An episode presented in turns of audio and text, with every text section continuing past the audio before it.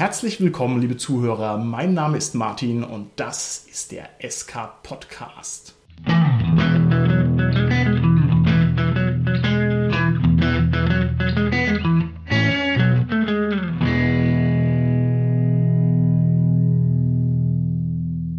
Mit mir im Studio sind meine lieben Gäste, die Tanja, der Carsten und der Holger. Hallo, hier ist die Tanja. Hallo, hier ist der Carsten. Ja, hallo, der Holger hier. Wir sprechen heute über einen Grundpfeiler des Rollenspiels und zwar sprechen wir über Nichtspielercharaktere.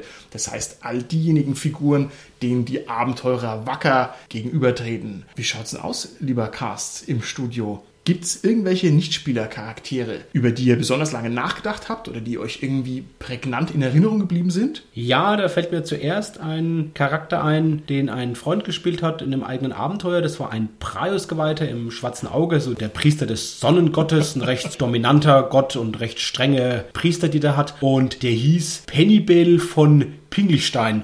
Und ja, der Name war schon Programm. Das war so ein total zwanghafter der Typ.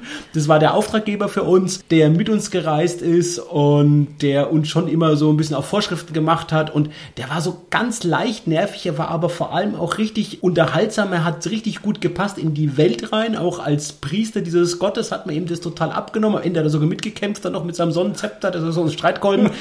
Also der war witzig, war gut. Also der ist mir einfach so gut noch in Erinnerung deshalb ist er mir jetzt auch erst eingefallen. Also das war sozusagen ein NSC, der euch begleitet hat über einen längeren Zeitraum, ne? Der ist in einem Abenteuer halt. Das war ein One-Shot, war ein Abenteuer in einem Abend. Und in diesem Abenteuer hat er uns halt natürlich die von Anfang bis Ende begleitet. Genau. Okay, schön, dass du gleich mit einer DSA-Geschichte anfängst. Ja, die Leute denken am Ende noch, wir sind eine schwarze Auge-Podcast. Das sind sie ja eigentlich gar nicht. Und jetzt muss ich hier sozusagen noch ein Kontra geben.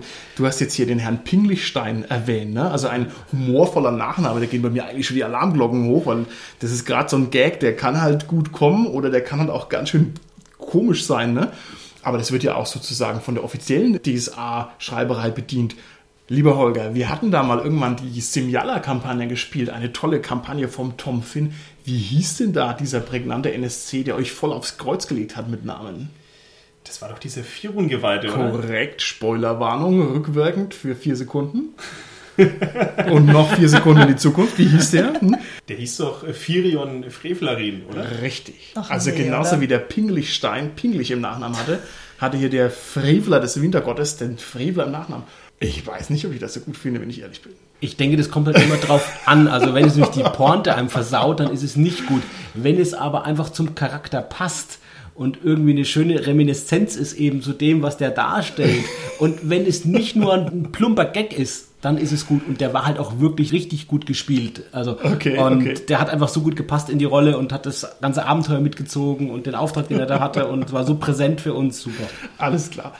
Liebe Tanja, wie ist es bei dir? Prägnante Nichtspielercharaktere, was fällt dir da ein? Ganz ehrlich, da habe ich ein bisschen das Problem, dass ich jetzt nicht so den prägnanten NSC habe, sondern dass mir das eigentlich bei vielen NSCs passiert, dass ich sogar irgendwie das mental noch so verarbeite, dass ich von denen anfange zu träumen und so ein Zeug. Wow, also Moment, Moment, Moment.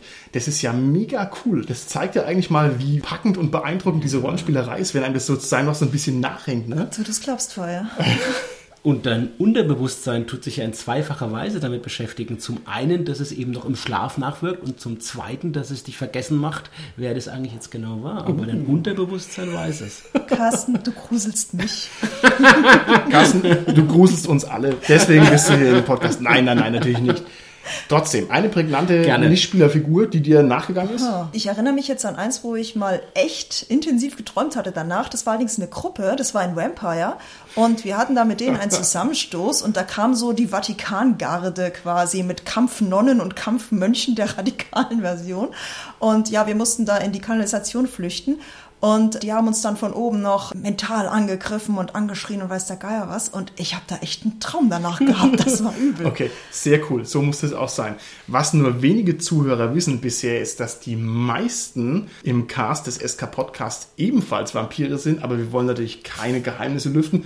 Holger, wie schaut's aus bei dir? Prägnante Nichtspielercharaktere. Also wenn, dann bin ich ja eher ein Werwolf, oder? mhm.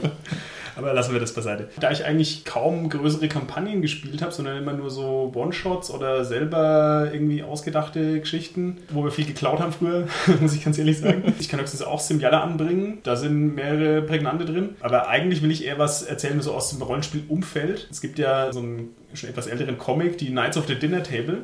Und sind die drehen das in manchen Geschichten sehr schön um. Die haben immer so Begleiter dabei, also den Fackelträger zum Beispiel. Und dann vergessen die die einfach. So, so, ja, keine Ahnung, die haben wir halt nicht dabei. Oder also sie vergessen es auf jeden Fall. Und dann so eine gefährliche Situation, ah, wir müssen jemanden in den Dungeon schicken zum Erkunden.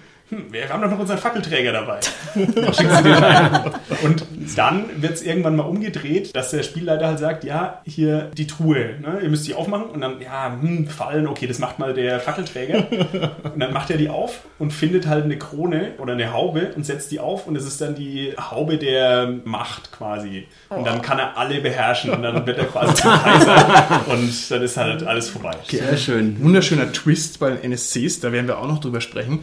Ich muss sagen, da rinnt mir eine ganz kleine Träne die Wange herunter, dass du jetzt keinen NSC aus meiner reichhaltigen NSC-Galerie erwähnt hast, aber ich kann dir da eigentlich gut nachfühlen, denn ich glaube, das kann ich nicht gut einen prägnanten NSC darstellen oder so. Wie schätzt ihr euch denn ein, liebe Mitspielleiter? Könnt ihr das gut? Habt ihr das drauf, Nichtspielercharaktere so rüberzubringen, dass die prägnant und erinnernswert sind? Also bei mir, ich würde ganz klar sagen, jein. Was ich nicht gut kann, ist erzählerisches Spiel leiten und auch erzählerisch Charaktere irgendwie zu beschreiben. Was ich aber eben mache, ich stelle die einfach dar. Also ich handle als die, wie in einem Live-Rollenspiel. Das gibt sehr viel Dynamik am Spieltisch. Das passt dann auch recht gut. Manchmal nehme ich mir auch Props dazu, jemand darzustellen. Wie zum Beispiel jetzt ein Hut oder so, ein Schal, irgendwelche ganz prägnanten Sachen, die auch immer ich als Wiedererkennungsmerkmal dann nehme, die ich mir neben den Tisch lege. Und immer wenn dieser Charakter Okay, wieder okay. kommt, natürlich auch den Hut dann zum Beispiel wieder aufzusetzen. Das kann ich auf alle Fälle bestätigen. Das macht der Carsten super. Und da haben wir, glaube ich, auch mal eine ganze Folge drüber aufgenommen. Die müssen wir mal verlinken, wo der Carsten das noch ein bisschen ausführlicher erklärt, wie er das mit den Props macht. Sehr beeindruckend, kann ich also nur als Erfahrung so weitergeben. Das war ja diese Bewerbungsfolge von mir, die als Interview getan war, oder? wir nehmen, ja genau, Du hast bestanden. so ist es. Tanja, wie schaut's aus bei dir? Kannst du NSCs gut rüberbringen? Puh. Also ich habe so ein bisschen das Problem, dass meine NSCs meistens irgendwie sehr schnell in Karikaturen abgleiten. Also man macht es halt so aus Spaß. Also ich kann zum Beispiel deswegen eigentlich gar keine Horror- oder Gruselsachen machen, weil irgendwie das ist halt nicht so toll, wenn jetzt hier der Horrorcharakter auf einmal so witzig wird, dass die Leute keinen Horroreffekt mehr damit haben. Okay. Ganz schlecht. Ja gut, aber der Grusel ist ohnehin schwierig herzustellen. Auch da haben wir schon eine schicke Folge gemacht. Mann, was wir schon für Folgen gemacht haben, das ist nicht schlecht. Aber nochmal vielleicht, Tanja, ich finde es ja wichtig, du sagst, du weißt, was du kannst und leidest dann wahrscheinlich auch primär oder vornehmlich Abenteuer, die eben dem entsprechen, zu sagen, ich mache halt dann eher lustige Sachen. Ja, also, eigentlich schon. Also ich mache es halt lieber mit ja, lachendem Auge sozusagen, als dass mir hier die Spieler unter dem Tisch verschwinden vor Angst. Wobei das im Horror auch gut funktioniert. Bei unseren Cthulhu-Abenteuern lachen wir auch immer ganz viel. Das gehört auch dazu. Ist halt nicht nur Lachen, aber auch. ist dann der Galgenhumor normalerweise. Also ich kann mir zum Beispiel bei den Nichtspielercharakteren immer die Namen nicht merken, was halt ein richtig peinlicher Fail ist, weil ich halt immer nicht weiß, wie die Jungs und Mädels heißen. Aber gut, da werden wir vielleicht auch noch drüber sprechen in der Folge. Ich würde zunächst gerne mal von euch wissen, welche Relevanz haben denn die NSCs fürs Rollenspiel überhaupt? Ist das wichtig? Ja, definitiv, weil ich meine, die beleben ja die Welt. Also was machen denn die Spieler in einer komplett leblosen Welt? Und da brauchst du ja NSCs eigentlich, damit da überhaupt was passiert. Okay. Oder? Da gibt es auch Beispiele aus anderen Medien, speziell Computerspielen, schon die frühen Ultima-Sachen. Bei den Spielen war es generell immer so, naja, du gehst in die Schmiede rein und dann ist da halt der Schmied. Immer. Egal, was für eine Tageszeit quasi Das ist. stimmt, das stimmt. Und bei Ultima war das dann so, dass die halt auch einfach einen programmierten Tagesablauf haben. Also so gab es Okay. ein paar Schleifen und dann waren die halt auch mal nicht in der Schmiede, wenn es halt Nacht ist. Das ist aber doch cool, oder? Ich meine, es gibt dem Ganzen noch echt Leben dann, ne? Genau. Und vor allem, wenn du das jetzt hier so schön sagst, in keinem anderen Medium kann ein NSC so dargestellt werden wie im Rollenspiel. Das ist ein echter handfester Vorteil. Wenn ich mir das neue Fallout überlege, wie lahm diese Dialogoptionen sind ne, und diese blöden Bewegungen, ne, und dabei ist das jetzt das modernste, was wir haben, und es ist 2016 vom besten Entwicklerstudio. Also, glaube nicht, dass das jemals eingeholt werden kann. Carsten, warum sind NSCs wichtig? Ja, sie sind im Prinzip ja so das Komplementär, das Gegenstück für die Charaktere, weil alles, was die Charaktere ja machen, können sie ja nur machen, weil es letztendlich NSCs gibt. Ja. Wenn es nicht was ist, was nur mit Dingen geschieht, aber das ist in den wenigsten Fällen so in den Abenteuern. Ja, genau. Ich denke auch, dass die also ein absolut zentraler Stützpfeiler sind für alle rollenspielerischen Aktivitäten. Was haben denn NSCs für Funktionen, wenn wir die mal ganz grob kategorisieren? Es gibt natürlich die NSCs, die super wichtig sind, um den Plot voranzutreiben, also sozusagen die Plottreiber NSCs. Das ist ja ganz wesentlich eigentlich als Funktion. Ne? Richtig, genau. Seien es die Gegenspieler, seien es die Unterstützer, solche Sachen. Wenn es natürlich die plottreibenden Nichtspielercharaktere gibt, dann gibt es auch die ablenkenden, die also den Plot dadurch voranbringen, dass sie die falschen Ansprechpartner sind, an denen vorbei man erst den richtigen muss. Das ist korrekt. Gerade mal vielleicht eine Ergänzung zu den Ablenkenden, die kennen wir ja auch aus der Kriminalliteratur. Wenn wir an Agatha Christie denken, den roten Hering letztendlich, der ja dadurch ablenkt, weil das erstmal der falsche Verdächtige ist. Also das ist ja auch genau das jetzt. Wir haben ja auch viele so detektivische Plots in Rollenspielabenteuern und wenn es nur einen Verdächtigen gäbe, das wäre halt einfach zu einfach. Ja, also Ja. muss es auch andere geben, die irgendwie in Frage kommen, wo man erstmal rausfinden muss, ja, die Richtig. irgendwie auffallend sind. Richtig. Und wenn ich noch eine Wichtigkeitsstufe nach unten gehe, gibt es schlicht und ergreifend natürlich auch Statisten. Es gibt auch einfach nur Bevölkerung der Welt, die überhaupt nicht für den Plot relevant sind. Was haben wir noch für welche? Das war ja am Anfang schon mein Beispiel von diesem Penibil, also auch den Former bitte beachten von Pinglichstein. Der war ja im Prinzip der Auftraggeber. Also das sind so unterstützende NSCs, die irgendwie eine Funktion haben für das Abenteuer direkt jetzt, dass sie erstmal jetzt quasi den Auftrag geben, dass die vielleicht auch Ausrüstungen beisteuern, dass die ja auch mithelfen in einem Kampf vielleicht auch, etc. Ja, also Okay. so, so unterstützende NSCs. Ja, es gibt dann ja auch im Kampf quasi wieder genau die Gegenteiligen, also die die, die Heldengruppe erstmal ablenken sollen, also zum irgendwelche Unterstützer des Hauptbösewichts. Die Schergen. Die Schergen. Die Schergen. Die Sowas, die einfach den Plot quasi mal zurückhalten und der, Ja, genau, der also- Böse also- macht da im Hintergrund das Böse und die Held kommen nicht ran, weil da der fiese NSC vor ihnen steht oder wie. ja. Genau, die quasi die Okay. Heldengruppe erstmal abstoppen Ja. und dann ja. Was mir da noch einfällt, das ist nämlich eine witzige Sache, das hatten wir auch mal im Spiel, solche, die man dann fix reinmischen muss, wenn die Spieler eigentlich einen ganz anderen Weg gehen wollen, als man wollte. Und zwar eine Ork-Gruppe, gegen die sie einfach kämpfen soll. Und auf einmal kommen die auf die Idee, hey, wir können doch mit denen reden. Und da musst du ja eigentlich mal eben so einen Ork-NSC-Diplomaten da aus den Ärmeln wischeln. Hatten wir auch schon mal. War witzig. Okay, gut. Es gibt natürlich dann auch noch die Nichtspielercharaktere, die eine Funktion haben, aber die sozusagen mit der Handlung nichts zu tun haben. Ich sage jetzt mal, die Geliebte des Abenteurers, die irgendwo sitzt, die ist ja, wenn sie außerhalb des Plots steht, einfach nur eine nette Begegnung, aber natürlich wertiger als ein Statist. Ne? Also die, die bereichert wirklich auch die ganzen Rollen und das ganze Spiel. Sind eurer Meinung nach die Nichtspielercharaktere den Figuren der Spieler gegenüber gleichrangig oder sind sie eher Ergänzungen? Der Carsten hat es vorher komplementär genannt. Also wie schaut's aus? Wie seht ihr das? Ich mache es mal an einem Beispiel fest. Wenn jetzt die Heldengruppe in ein Dorf reinkommt und möchte also die Taverne besuchen, in dieser Taverne ist ein Wirt drin. Ist der Wirt dann immer da, auch wenn die Abenteurergruppe nicht in diese Taverne reinkommt? Oder ist der Wirt nur dann da, wenn sie die Tür aufmacht und sieht den Wirt? Schrödingers Wirt meinst du, ja? Echt? Carsten, ist der Wirt da oder ist er nicht da? Eine, also, in der Wahrnehmung der Spieler beziehungsweise in der Wahrnehmung der Charaktere ist er ja eigentlich nur da in dem Moment, wo sie reingehen. Sollten sie an ihn auch zu einem anderen Zeitpunkt einen Gedanken verschwenden, dann müsste er natürlich auch da sein, wenn sie ihn nicht selbst sehen. Es ist ein guter Punkt, wo du ansprichst, Martin. Ich habe mir da tatsächlich noch nie so Gedanken drüber gemacht. Ich glaube aber, dass das natürlich implizit auf jeden Fall was ist, was sich lohnt zu beachten, wenn ich NSCs konstruiere. Dass ich genau sage, ich muss den so konstruieren, ich muss den so darstellen dann auch, als wenn er dann auch da wäre, wenn er da ist, aber auch da wäre, wenn er nicht da sein würde. Genau. Man würde natürlich jetzt sagen, hier, keine Also- Ahnung, auf der Basis von Konstruktivismus, wenn ich mich hier mal weit aus dem Fenster lehnen darf, selbstverständlich ist die Wahrnehmung relevant für das Objekt in der Welt. Also wenn keiner den Wirt sieht und niemals an ihn denkt, auch nicht der Spielleiter, dann existiert er wahrscheinlich auch nicht, weil es eben keine Realität außerhalb der Wahrnehmung gibt. Aber das ist natürlich jetzt ein ja, weiter Wurf, ich weiß es nicht. Genau, das meinte ich ja vorhin, als ich Ultima angesprochen habe. Da läuft die Welt auch einfach so weiter. Also da gibt es den Schmied und den Wirt und die machen irgendwelche Sachen und du kannst dann trotzdem mit denen interagieren, wenn sie halt da sind. Aber die sind halt nachts nicht da, weil sie schlafen. Okay. Genau, das sehe ich nämlich auch so. Also für mich lebt der Schrödingers Wirt definitiv, auch wenn die Leute nicht hingucken, weil ich meine, der hat ja ein Leben nebenbei und ob ich das jetzt sehe oder nicht, der macht was. Finde ich okay. gut. gut.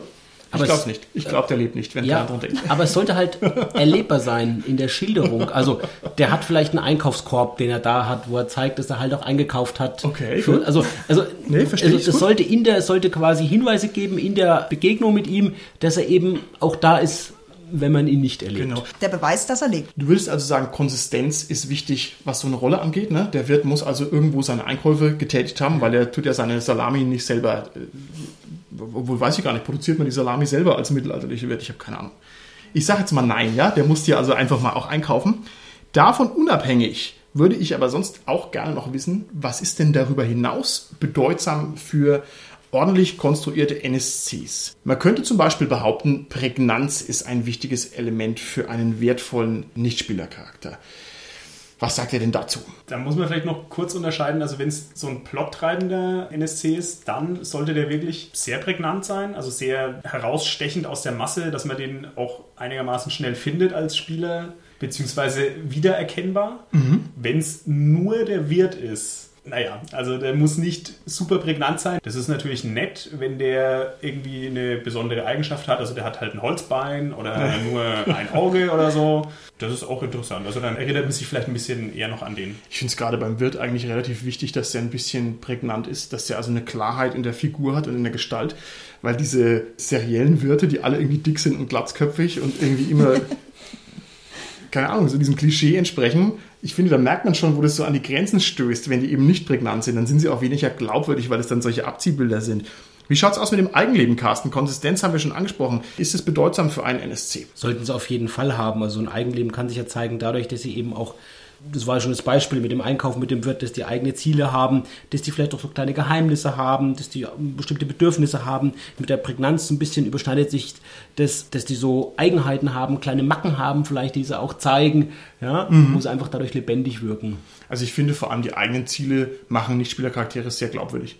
Also der Wirt hat eben nicht als Hauptziel, dass er jemanden Bier einschenkt, sondern eigentlich hat er als Hauptziel, dass er Geld verdient und dass er, keine Ahnung, seine Arbeit leicht erledigt bekommt. Und das macht ihn hundertmal glaubwürdiger, als wenn man sagt, hoho, ich freue mich so sehr, euch mein Bier auszuschenken. Also das finde ich ist eine ganz wertige Sache. Genau, beziehungsweise auch in dem Plot könnte es ja sein, dass es dann auffällt, dass der vielleicht irgendwie gar nicht so das Ziel hat, dass der irgendwie heute den Laden schneller schließen will, mhm. zum Beispiel. Oh, wo man dann sieht, ja. hoppla, das ja. passt doch gar nicht zu den Zielen eines Wirtes normal. Was ist denn da los? Und ja. das könnte dann Hinweis geben auf vielleicht irgendeinen Hintergrund, der fürs Abenteuer bedeutsam ist, etc. Genau. Wir haben jetzt schon gesprochen über Eigenleben und Konsistenz. Ich denke, wenn man es beschreibt als Verankerung in der Welt, dann ist es auch eine gute Eigenschaft, die ein Nichtspielercharakter haben sollte, damit er eben an der Realität gewinnt und interessanter ist. Wenn er schlicht und ergreifend zum Beispiel noch andere Beziehungen hat als nur zu den Spielfiguren der Spieler. Denn das passiert ganz oft, man trifft irgendjemanden und der hat halt also schlicht und ergreifend nicht nur keine eigenen Interessen und der hat auch keine, keine Kontakte zu irgendwelchen anderen Menschen, ne, sondern möchte nur den Abenteurern die Informationen übergeben und das war halt sein Zweck als Nichtspielercharakter.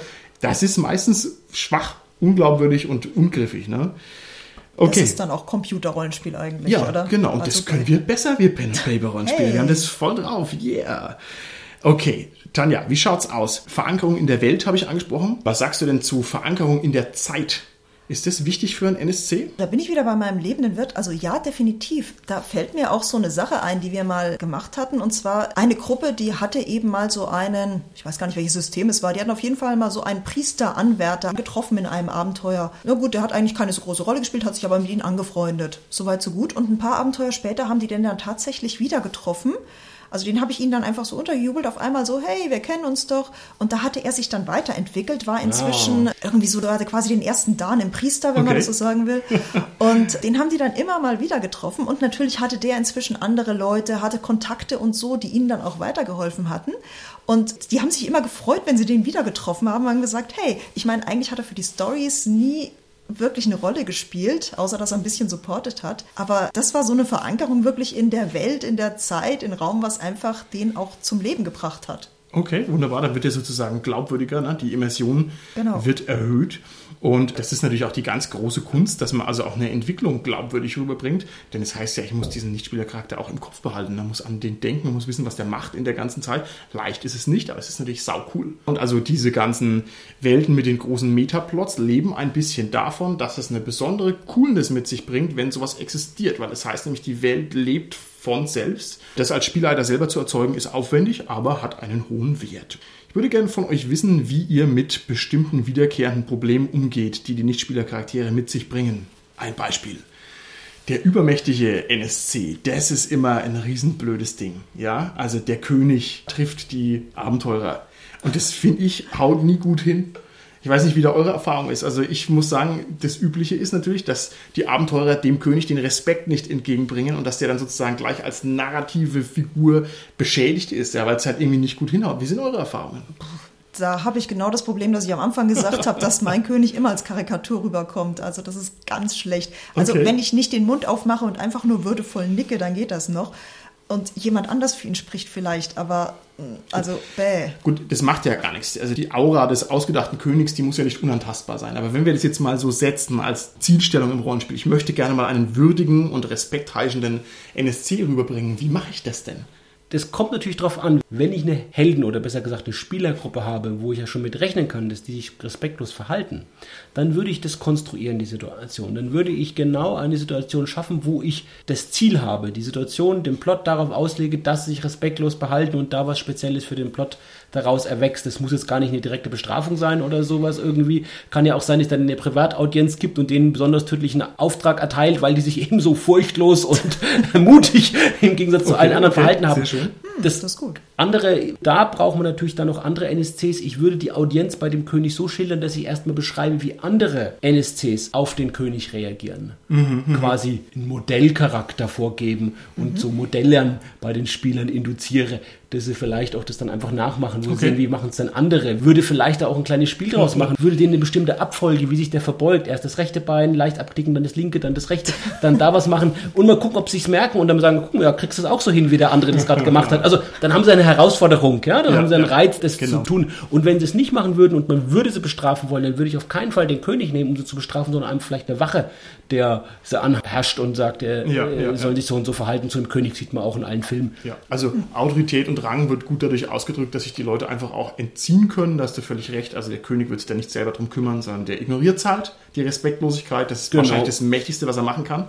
Und dann kommt aber das böse Ende noch hinterher. Das ist wahrscheinlich eine gute Variante. Also ich kann es voll nachvollziehen. Ich habe auch keinen Bock, fiktiven Figuren gegenüber jetzt hier besonders ehrerbietig zu sein. Das geht einem ja sofort gegen Strich, finde ich. Kann das sehr gut nachfühlen, woran das immer scheitert. Okay, zweiter Problemklassiker. Es gibt diese typischen Begleiter der Abenteurergruppe. Also irgendwelche NSCs, die sozusagen mitlaufen von einem bestimmten Punkt in der Handlung bis zu einem bestimmten Ziel. Und es kann also sehr lange sein. Und ich finde, das funktioniert auch nicht sehr gut. Und zwar gibt es da zwei Varianten. Entweder ich habe also eine Rolle, die ich sehr relevant ausspiele, zum Beispiel ein hilfsbedürftiger NSC, wo ich dann jemanden dabei habe, der sagt, oh bitte, ich traue mich nicht kämpfen, ich habe so Angst, beschützt mich, tragt mich, füttert mich, wascht mich, ja. Das nervt sehr schnell. Das nervt sehr schnell. Und auf der anderen Seite habe ich diesen NSC, der im Hintergrund verschwindet. Da heißt dann, so, ich folge euch jetzt bis in die Hauptstadt des Kaisers und dann hört man halt irgendwie in Realzeit ein Vierteljahr nichts mehr von dem, bis wir halt dann da sind und dann sagt er, ja, danke, dass ihr mich dahin gebracht habt. Der hat halt nichts gesagt. Fünf Spielesitzungen lang. Was mache ich denn mit diesem NSC-Begleiter, dass das gut funktioniert? Sagt er dann auch nichts, wenn er angesprochen wird? Doch, aber in meiner Erfahrung wird so ein wertloser Begleit-NSC, der wird nicht angesprochen. Der ist halt einfach dabei und das war's dann. Oder ist das okay? Das wirkt dann schon komisch, aber ich würde die Ursache des Problems jetzt woanders vermuten. Okay. Ich würde vermuten, dass denn auch dann der Spieler, der vergessen hat, die fünf Abende, wo er in die Ja, Erscheinung ja. getreten hat, weil er eben keine Funktion hatte, dann hat ihn auch der Spieler der vergessen. Okay. Und das ist natürlich ein Problem, wenn er erst zum Ende wieder eine Funktion hat. Aber dann wäre das letztendlich eine Sache auch für den Spielleiter, dass der die Situation schafft, Begegnung vielleicht auch wieder anderen NSCs mit bestimmten Situationen, die herausfordernd sind oder so, Mhm. wo der irgendwo bemerkbar für die Spieler in Erscheinung tritt. Okay. Das muss jetzt nicht mal eine wirkliche plotrelevante Situation sein. Also ich persönlich mache das ganz gern, dass der sie halt so ein bisschen auf einer persönlichen Ebene anspricht. Also keine Ahnung, oh, ihr seid ja ein toller Krieger, was habt ihr für ein tolles Schwert? Und sofort hast du den im Gespräch. Oh, und dann erinnert man sich vielleicht mal gelegentlich dran, warum fragt denn der schon nicht mehr nach meinem Schwert, das er so bewundert hat und so. Da kommt gelegentlich dann auch die Frage von den Spielern selber oder hey, ihr könnt doch so toll angeln, könnt ihr mir das Angeln nicht beibringen? Funktioniert das ist ja ganz gut. super. Das ist ja super, weil der Krieger möchte ja ohnehin was von seinem Schwert erzählen. Das heißt, da kann man den dann ein bisschen anfüttern mit einer Gelegenheit. Ich weiß nicht, das darf halt vor allem keine leiernde Schallplatte sein. Dann ist es ganz schlimm. Also wenn man merkt, irgendeiner ist immer arrogant oder immer herrisch oder immer hilfsbedürftig, das nervt halt sofort und geht gar nicht. Aber das gelingt mir nicht gut. Ich lasse den meistens so ausblenden und dann, ja, fehlt er halt sehr lange. Es gibt noch ein weiteres Problem, das sehr oft auftritt, jedenfalls in meiner Wahrnehmung. Das ist ein Problem, das sozusagen so eine narrative Basis hat. Und zwar ist es so, wenn ich jetzt einen Roman schreiben würde und der Roman hat irgendwo hinten einen Twist, ja, dann muss ich diesen Twist schon vorher angezeichnet haben, sonst fühlt sich der Leser nämlich ausgeschmiert, ja. Also genauso wie der Rambo, bevor er im Dschungel kämpft, muss der mal seine Ausrüstung zurechtgelegt haben in einer Szene, damit man dann weiß, aha, der hat ja noch sein mächtiges Gewehr dabei. Und es funktioniert auf allen Ebenen so. Und beim Rollenspiel funktioniert es nicht. Wenn ich irgendwo am Anfang einen komischen Magier einführe, der irgendwie sagt, hier, mein mächtiger Zauberstab, der ist kaputt und tschüss oder so, dann ist es für jeden so verdächtig, dass man sagt, was ist denn mit dem los? Wie mache ich das? Wie hebe ich geschickt einen NSC unter, der später nochmal relevant wird, ohne dass die Abenteurer Lunte riechen? Wie mache ich das? Also spontan würde mir einfallen, einfach ganz viele NSCs, die irgendwie komisch bedeutsam sehr wirken, reinzuwerfen. Quasi den Red Herring, den wir vorhin schon mal hatten. Genau. Okay. Ablenkungs-NSCs dann auch mal. Also ich denke, der muss halt vor allem auch glaubwürdig rüberkommen in seinen Eigenheiten, was Okay. wir vorhin schon alles gesagt haben, mit der Prägnanz, mit dem Eigenleben, dass der irgendwie in der Welt verankert ist, in, in der er sich da Okay. aufhält. Dann wirkt er erstmal plastisch und gut für sie. Löst du nicht ganz das Problem, dass der vielleicht zu schnell verdächtig werden könnte. Würde ich die Methode vom Holger vorziehen, auch zu sagen, dann mache ich halt mehrere übliche Verdächtige. Okay, gut. Ich weiß von dir, lieber Carsten, dass du da einen Taschenspielertrick hast. Ha! Wie du nämlich wichtige mit unwichtigen NSCs geschickt vermischt, dass sogar erfahrene Rollenspieler wie ich dir da nicht draufkommen. Wie machst du Ich das? glaube, da bin ich ja schon mal in einer anderen Folge dafür etwas leicht getadelt worden. Ist ja schön, dass du es doch mal ansprichst. Echt? Haben wir dich also, getadelt? Nein. Nein, stimmt. ne, Entschuldigung, du hast mich vor den Zuhörern nochmal erst abgeschwächt, etwas in Schutz genommen. So rum war das. Also, der Trick ist folgendermaßen, da muss ich ganz kurz ausholen. Letztendlich ist er so, deshalb spreche ich oftmals auch von Charakteren Helden im Gegensatz zu Spielern. Die Spieler manchmal aus bestimmten Sachen Informationen gewinnen, die der Held in der Situation ja gar nicht hätte am Spieltisch. Zum Beispiel, der Charakter fragt, wie hieß denn jetzt doch mal? Und ich sag dann als Spielleiter, ah, Moment mal und blätter auf einmal im Abenteuer und such den Namen und guck genau nach oder so. Oder die fragen mich nach irgendwas, nach dem Okay, Hintergrund okay. von dem irgendwie und ich muss nachlesen. Das wäre eine Situation, wenn ich mir das in einem Live-Rollenspiel zum Beispiel vorstellen würde, würde es das ja gar nicht so geben. Da müsste jetzt der NSC improvisieren. Wenn ich jetzt aber als Spieler danach lese, weiß ja der Spieler daraus, aha, Moment, das muss irgendeine Bedeutung haben, der liest nach. Und der Taschenspielertrick, den ich da mache, natürlich passiert mir das auch. Das passiert uns allen, dass wir mal was nachlesen müssen oder so. Und damit das nicht sofort gemerkt wird, wenn es mir denn passiert, mache ich Situationen, die unwichtig sind, wo ich so tue, als wenn ich da was nachlesen würde. Sehr schön. Und manchmal auch bei wichtigen NSCs, dass ich da eben nicht nachlese, dass ich da relativ viele Informationen so gebe, als wenn ich sie mir vielleicht sogar spontan ausgedacht habe. Also Okay. ich vermenge die beiden Sachen, so dass meine Spieler gar nicht mehr aus dem Verhalten, was ich quasi unabsichtlich mache, Rückschlüsse ziehen können für Spiel. Sehr schön. Aber jetzt sind wir ja gewarnt, ne? Das Schöne ist, das nutzt ja gar nichts, wenn ihr gewarnt seid, weil ihr es ja nicht wisst, wenn ich das mache. Rania, du hast recht. Wenn er blättert, ist es ein unwichtiger NSC. Und Genau. wenn er nur so tut, ist es nicht. Das ist Nein, nein, nein, nein, nein, nein, nein, im Gegenteil. Allein dadurch, dass ich es euch jetzt erzählt habe, tue ich ja die Erwartung, es stellt euch vor, das nächste Mal weiß ich was nicht und ich muss nachlesen, wichtige NSCs und ihr würdet jetzt nicht wissen, ja Moment mal, ist es genauso, was uns neulich dein Podcast erzählt hat, der Carsten, oder Nee. weiß es jetzt heute wirklich nicht? Ja, wir haben den Carsten durchschaut, also hier ist äh, Nein, ist nur ein Scherz. Ich bin für diesen Trick ungeeignet, weil ich mir nämlich sehr schnell einen Namen aus dem Hut ziehen kann. Aber wenn ich halt einen NSC vorstellen muss, der wirklich was da ist, dann merke ich, wie mein Blick runter sinkt in meinen Notizen, weil ich den Namen nicht weiß. Und dann höre ich schon so bei mir im Kopf so, äh, ja, ist wieder reingetan. Okay, okay, okay. Ich gehe mal noch ein Schrittchen weiter. Wie schaut's denn aus mit NSCs, die so ein bisschen an der Grenze angesiedelt sind zwischen Spielerkontrolle und Spielleiterkontrolle?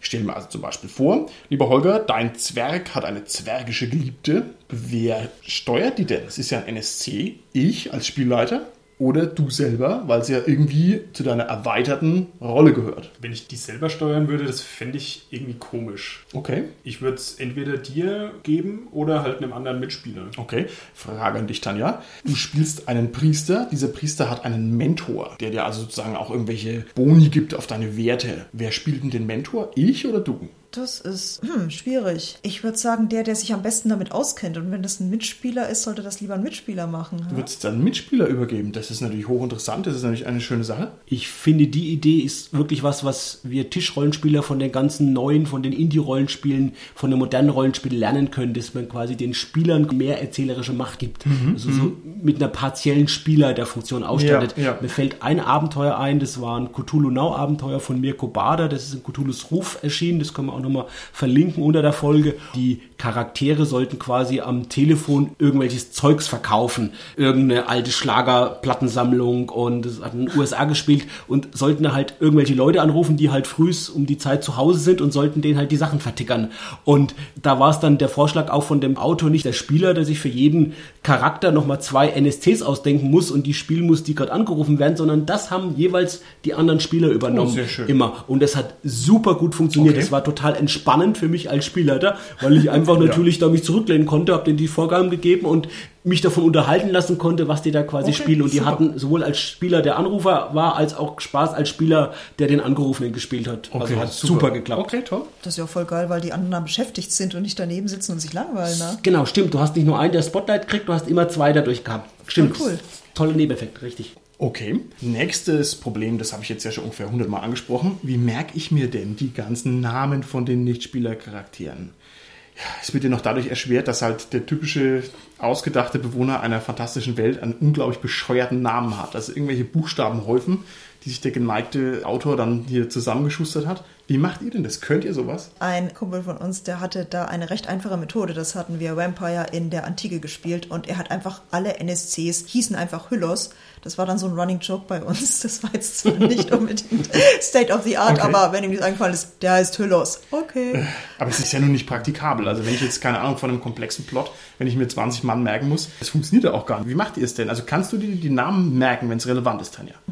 Also ich würde definitiv nicht mit 20 NSC spielen wollen. Also ganz ehrlich, 5 ist bei mir die Schmerzgrenze. Okay, gut. Na gut, ich meine, die kann ich mir gerade noch notieren, aber Das wäre auch mein Gedanke gewesen, dass man sich das aufschreibt, den Namen und die Eigenschaft oder den Beruf und so weiter und warum der eventuell wichtig ist oder sein könnte. Da habe ich immer das Problem, dass die Namen so grauselig Fantasy-artig sind. Das sind halt Abwandlungen von normalen Namen und man hört dann irgendwas und schreibt sich irgendwas auf und das stimmt meistens nicht überein. Wenn du jetzt aber ein Abenteurer wärst, Holger, ja, in Mittelerde, das sagt ja auch nicht jeder, wie man seinen Namen schreibt. Da musst du das auch hören und auch gleich wissen. Deshalb immer gutes Gedächtnis kaufen als Vorteil, weil dann muss es der Spielleiter noch einmal sagen. das ist gemein, das ist gecheatet. Aber das ist ja so eine Trennung Spieler und Charakterwissen, weil Klar. der Charakter weiß es ja vielleicht, wie der Name geschrieben wird, aber ich weiß es halt nicht. Du hast vollkommen recht. Wo bekomme ich denn schnell Werte für Nichtspielercharaktere her? Also wir haben jetzt sozusagen einen ganz normalen Tavernengast. Es kommt durch eine Verkettung unglücklicher Umstände zu einer Rauferei. Der braucht jetzt Werte. Wo kriege ich die Werte her? Da würde ich das Grundregelwerk nehmen, mir einen Archetypen krallen und einfach die Werte ein bisschen runtersetzen. Das wäre, glaube ich, das einfachste und schnellste. Okay, Carsten. Ich würde sie einfach ad hoc festlegen, um die Immersion in den Spielfluss nicht zu unterbrechen. Da muss ich natürlich dazu sagen, wenn das ein gekauftes Abenteuer wäre, dann würde ich erwarten, dass für relevante Nichtspielercharaktere, wo die Werte für Situationen eben entscheidend sind, auch diese Werte, die ich brauche im Abenteuer oder die ich voraussichtlich brauche, angegeben sind. Und wenn ich was Eigenes machen würde, würde ich mir natürlich auch vorher die Werte in einem Buch raussuchen oder ausdenken, würde die vorher festlegen. Ja, da möchte ich noch zwei Sachen dazu sagen. Nicht nur die Werte, die man sich sozusagen schnell herbeizaubern muss, sind irgendwo ein bisschen problematisch, sondern eigentlich auch die Eigenschaften des NSCs. Also dieser unbeteiligte Passant, was ist das für ein Typ? Und da gibt es ja jetzt modernerweise zum Glück diese Eigenschaftstrias, die bei den NSCs immer mit dabei sind. Also das heißt, da ist ein belangloser NSC und da steht dann da drin, gut aussehend, feige, freundlich oder sowas. Und dann habe ich sozusagen mal ein kleines Gerüst, womit ich was machen kann. Ich finde das gut. Wie schaut's aus? Kommt ihr mit sowas zurecht oder ist euch das zu dünn auf der Brust? Also ich habe damit noch nicht gearbeitet, aber es klingt echt gut. Ja, ist halt sehr einfach, ne? Ja.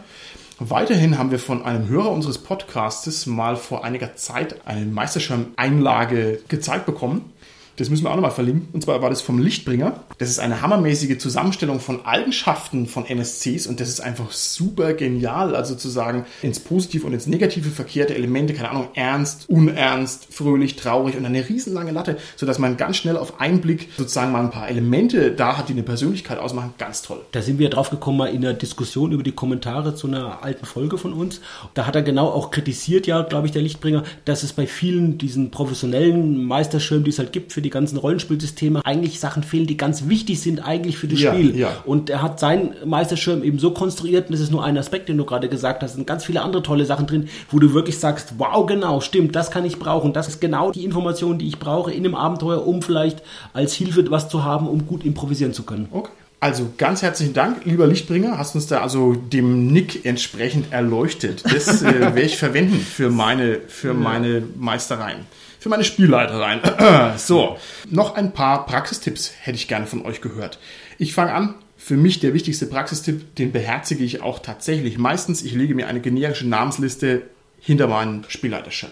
Da stehen einfach mal 40 Namen drauf, sodass ich sofort mir irgendeinen rauspicken kann. Das bringt's. Habt ihr weitere Tipps? Muss ich ganz ehrlich sagen, mache ich nicht praktisch, aber hatte damit mal angefangen, dass ich mir so Karteikarten zusammengestellt hatte und da eben so einen archetypischen Wirt, eine archetypische Kräuterfrau und so zusammengestellt hatte mit ein paar groben Werten und dann einfach reinfassen konnte und sagen konnte, was ist es. Also das war die Idee, wie gesagt, sie ist etwas stecken geblieben, aber das könnte ich mir ganz praktisch vorstellen. Das finde ich aber großartig. Das ist natürlich die Königsdisziplin, das so vorzubereiten. Also wenn das läuft, ist natürlich herrlich. Was gibt es noch für Praxistipps? Speziell bei etwas komplizierteren Abenteuern, also so Detektivabenteuer oder wenn Intrigen gesponnen werden, dann ist eine Relationship Map ziemlich gut. Aha. Das wird ja auch, wenn man den Roman schreibt, verwendet. Und das hilft natürlich ungemein, wenn man dann auf einen Blick weiß, naja, der König hält halt eigentlich nichts von seinem Kanzler und der Kanzler liebt aber die Königin und, und so weiter und so weiter. Ah, der Kanzler war's. Richtig. Kanzler hab acht, ja. Okay, was gibt's noch? Eine schöne Sache, um die einfach auch plastisch darzustellen, sind einfach Porträtfotos zu sammeln und die dann auch dafür zu verwenden. Die ganze Sache, glaube ich, geht auf Jürgen Penner zurück, von der Zauberzeit mal, wo der angefangen hatte bei einem Cthulhu-Abenteuer, das quasi mit so Fotos quasi von historischen Leuten, die halt jetzt nicht groß bekannt waren oder so zu illustrieren. Das kann man ja beliebig machen, also auch mittlerweile für Fantasy-Charaktere. Man ja, kann ja. Zeichnungen nehmen, aber es gibt auch viele reale Fotos, die sich auch gut aus Filmen oder so auch eignen für die Charaktere.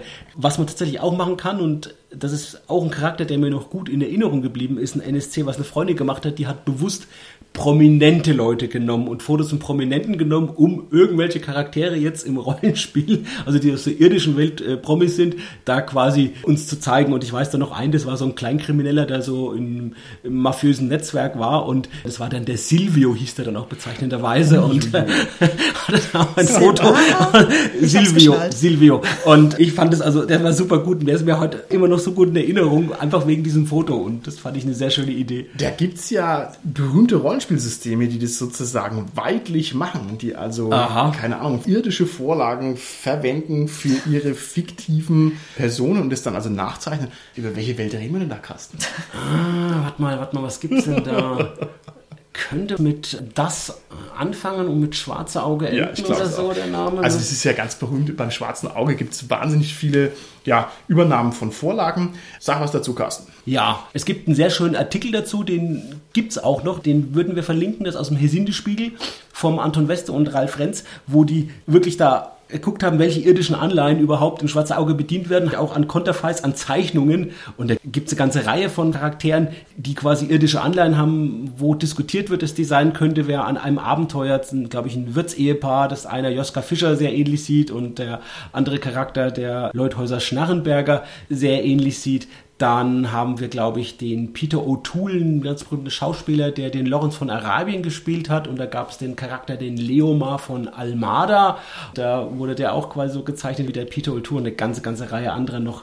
Da fällt mir Malcolm McDowell ein, ne? War der der, wer war das denn? Ja, genau, einer der Heptarchen, der böseste von denen, der gerissenste, der Helme Hafax. Ja, genau. genau. Oder, oder der Mauterbahn, Jules Bronner natürlich, auch wieder ein Schauspieler genommen und, und, und. Also den Artikel mal lesen, ich glaube, das ist eine ganze Reihe andere noch, die sehr schöne Anleihen sind. Gefällt euch das denn? Also du sprichst ja jetzt sehr positiv drüber. Was sagt er denn? Also keine Ahnung, ihr kriegt jetzt hier den Schwarzmagier vorgelegt. Der Spielleiter zeigt euch das Konterfei des Schwarzmagiers und dann sagst du, hui, das ist aber jetzt der Papst Franziskus.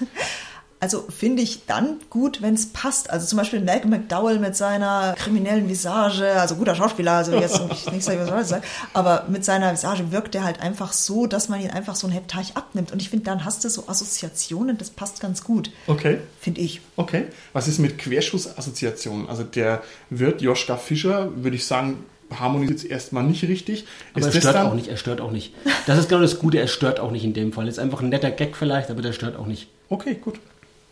Das Schwarze Auge hat ja etwa 31.000 Nichtspielercharaktere. Was? Wie viel? 31.000 Nichtspielercharaktere. Ich habe mal gelesen, bei Game of Thrones ist man mittlerweile bei der Romanreihe bei über 1000 Charakteren. Das, das würde ja bedeuten, dass das Schwarze Auge das über 30-fache hat von George R. Martin. Ja, ernsthaft, also das ist eine belastbare Zahl, 31.000 Nichtspielercharaktere. Die Frage ist jetzt, was macht man mit dieser Menge von Nichtspielercharakteren? Also die 31.000 knapp sind ja nicht in einem einzigen Abenteuer, das wäre ja ein bisschen arg. Aber trotzdem, also allein die Überzahl des irgendwie in Kontrolle zu behalten, das geht einfach nicht. Ist es nicht auch ein bisschen cool, dass das so dicht beschrieben ist? Also es ist natürlich schräg und auch nicht handelbar, aber ist es nicht auch eigentlich reizvoll, dass das sozusagen so dicht gestrickt ist? 31.000, mein lieber Herr Gesangsverein. Ich weiß nicht, gefällt euch das oder haltet ihr das nur für schräg? Also das macht es natürlich durchaus zu einer belebten Welt. Ne? Okay. Also ich finde es irgendwo auch reizvoll, weil es die belebte Welt zeigt. Das würde ja auch erfordern, dass sich die Charaktere auch weiterentwickeln, dass die vielleicht auch Kinder kriegen, dass dann wieder welche sterben von denen. Und, ne? Also du müsst ja auch die verwalten, die nicht jetzt im Rampenlicht stehen, sondern Ja. was ist denn mit denen, ne? die man mal vielleicht aufgeschrieben hat, vor 30 Jahren gibt's die denn noch oder so. Also da müsste man dann gucken, was es mit denen ist. Es macht es natürlich auch schwierig als Spieler, da, da letztendlich auch keine Widersprüche zu schaffen. Wenn ich Ja, jetzt irgendwo ja. in eine Stadt reingehe, wo die halt dann auch eng beschrieben sind, wo man weiß, da ist das Wirtshaus-Ehepaar, da ist der Händler, da ist der Gardist, der bekannt ist namentlich und so das Ganze. Also da in keine Widersprüche sich zu verstricken oder so, wenn man jetzt vielleicht mit Leuten spielt, die sich da doch gut auskennen oder Ja, so, ja, ja. Schwierig, Gucken ne? halt, wie man an die Informationen rankommt. Ne? Es gibt so bei Wiki Aventurica gibt es viele gute Sachen oder so, aber es ist, glaube ich, schon eine ganze Recherchearbeit auch dann und braucht auch natürlich die ganzen Publikationen, um das so widerspruchsfrei zu machen. Ja? Also ich sehe es so mit Okay. einem lachenden und weinenden Auge. Also ich denke, da bleibt einmal als Meister ja gar nichts anderes übrig, als sich auf seine paar Lieblingscharaktere zu konzentrieren und die weiterzumachen, oder? Und dann Ja. nur auf die anderen im schlimmsten Fall, also wenn man sie notwendig braucht, zurückzugreifen. Hm? Eine Chance sehe ich auch natürlich darin, wenn ich so viele Leute habe, haben immer gesagt, NSCs sollen immer eine bestimmte Funktion haben irgendwo. Das sind so gut, wenn sie eine Funktion haben im Abenteuer. Und dann ist es eine schöne Chance, wenn ich einfach weiß, ich brauche jemanden für die und die Funktion und ich kann einfach suchen aus einer bestimmten Anzahl von NSCs und gucken, ich suche mir den genau den richtigen Ja, raus, ja, den es ja. schon gibt, der dann diese Funktion ausübt. Das finde ich eine schöne, clevere Sache. Okay, super. Jetzt vielleicht, wo wir uns aufs Ende dieser Folge zubewegen. Wir haben ja gesagt, die NSCs, die haben ja quasi ein eigenes Leben und eigene Ziele. Aber wenn ich mir jetzt euch drei so anschaue, ja, ihr habt doch neben dem Podcasten keine eigenen Ziele, oder? Wie schaut's aus? Wenn ich jetzt sage, ja, schlägst du mich dann? ja, üblich wär's, ja. Nein, wir sind ja ein lieber Podcast. Du meinst also, wir haben kein Eigenleben außerhalb des Podcasts? Mir ist keins bekannt.